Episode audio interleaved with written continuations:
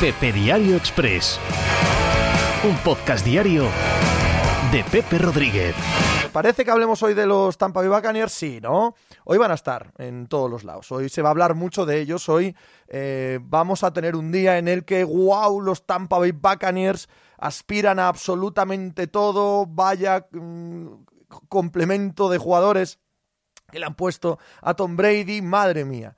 Todo a cuenta de que han fichado a un running back, un corredor que lleva desde su primer año en la liga sin ser nada relevante, primer año sí lo fue, eh, de allá para acá no ha sido nada relevante en esta liga, con problemas de actitud, de lesiones, de producción en el campo, y que ha sido cortado por el peor equipo de la liga y con un salario de 4 millones, por cierto, que yo creía que era garantizado, y él también cree que es garantizado, por lo tanto se lo va a reclamar a Jacksonville, ya veremos quién gana ese litigio. Eh, nadie lo reclama en waivers, las otras 31 franquicias pasan de reclamarle con ese contrato y le firman por un contrato de 2 millones de dólares con eh, bonus que pueden llegar a 3,5 millones de dólares. Ojo, ojo. Si cuando lo de Cam Newton dije, vamos a ver si todo el mundo eh, pone los pies en tierra con la realidad, vayamos aquí a la realidad también. Los hechos son esos. Ergo, el fichaje de Leonard Fournette por parte de los Tampa Bay Buccaneers a 3 de septiembre en estas condiciones que acabo de explicar no puede ser considerado nada relevante, ni para el equipo, ni para la competición, ni nada que se le parezca. Es una nota a pie de página. Es un asunto menor, es un asunto que no tiene mucha importancia tal cual, porque los hechos, más allá de los sueños, más allá de la imaginación, los hechos son los que he expuesto. No lo ha querido nadie, no lo ha querido ni el peor equipo de la liga, no ha sido relevante en los últimos tiempos, amén de ser una posición que todos sabemos que están entredicho su importancia, ya en jugadores tipo Fournet, que son norte-sur, que son eh, para atacar por el medio, para llevar por fuerza no tanto por habilidad, con una muy limitada habilidad en la recepción o no se le usa para eso, vaya, básicamente. En estas circunstancias que acabo de añadir atrás, chico, su impacto tiene que ser el análisis de su impacto, no puede ser mucho, no puede ser mucho.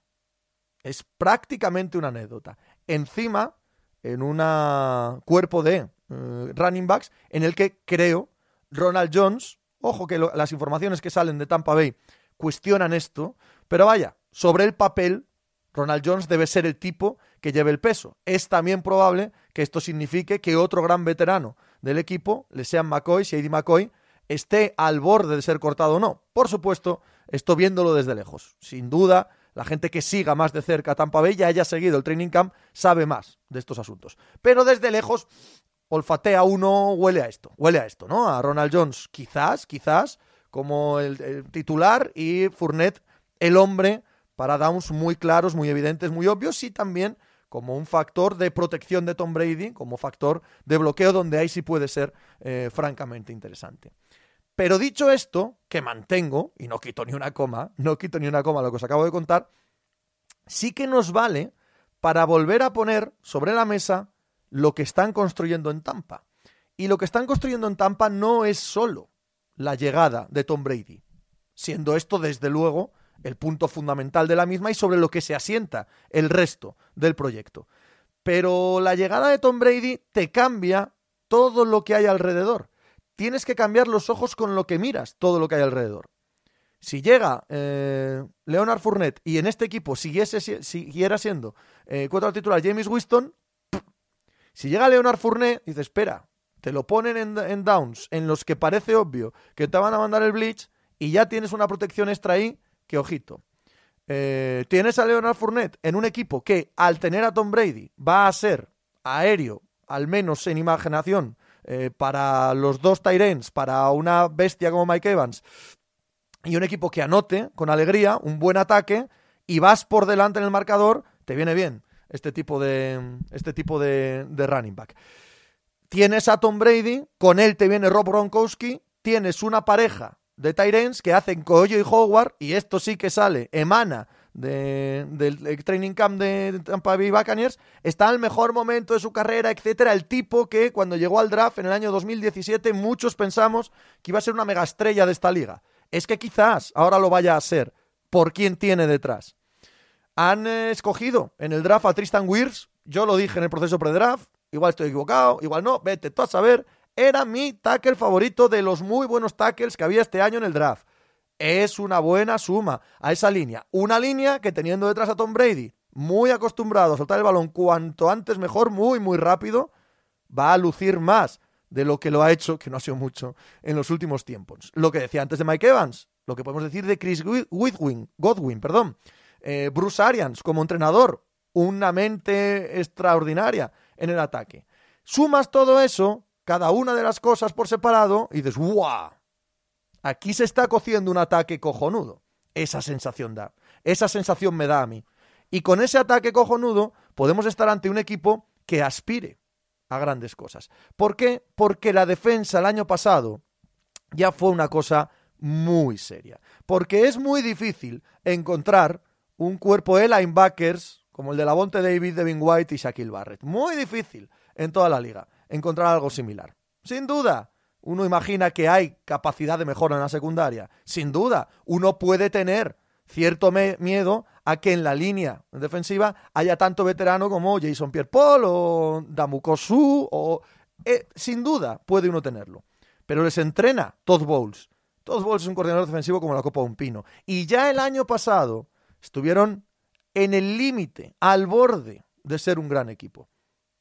Construido sobre Tom Brady, y tiene que ser así, claro, todas esas otras piezas que por separado son dudosas, y para mí serían dudosas, adquieren una dimensión extra, al menos hasta que los vea en el campo, al menos en, en el ideario. Y creo que en esto estaremos todos de acuerdo. Tom Brady el año pasado tuvo un mal año. ¿Sí? ¿Lo tuvo mal año Tom Brady o fue un mal ataque de los eh, New England Patriots en general? Porque yo tengo muy claro que fue la, respuesta clara, es la segunda. No es que los eh, Tampa Bay Buccaneers, pieza a pieza, por separado, y con James Winston, te diesen una gran expectativa. Pero vaya si sumaban yardas, vaya si tenían capacidad de destrucción, vaya si eran eh, un equipo al que veías mover las cadenas con facilidad. Bien, pues si en vez de James Winston está Tom Brady, mucho más.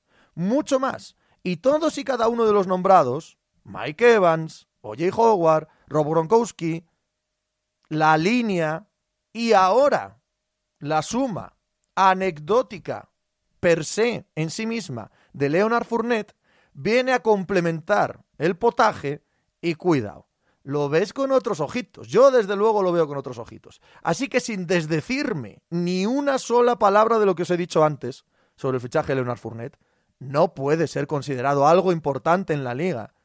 A estas alturas, con todas las características con las que llega Fournette, es imposible que nadie lo considere como algo importante, sumado a lo anterior, ojo cuidado, sumado a lo anterior, hay una sensación explosiva de alegría, de felicidad, de vamos para adelante, de todo está cuadrando, que es justa, es lógica y me parece a mí que realista en Tampa Bay Buccaneers. Es lo que te da Tom Brady, que te mejora todo solo con tocarlo.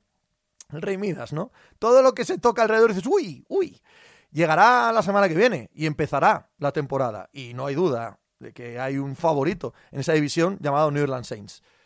Pero ojito, porque entiendo perfectamente que incluso fichajes tan poco importantes, tan nota a pie de página de la NFL, como el de Leonard Fournette, en el contexto de todo lo que os he dicho, hagan despertar la ilusión y hagan despertar la imaginación. Sí, a mí también tengo unas ganas de ver a los Tampa Bay Buccaneers, tengo unas ganas de ver a los Tampa Bay Buccaneers que no os hacéis ni idea. De verdad que sí, hay mucha gente ahí que me parece que está al borde de, de romperla, de pegarla bien.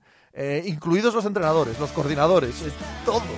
Incluido Fournet, ¿qué coño? Pues incluido Fournet.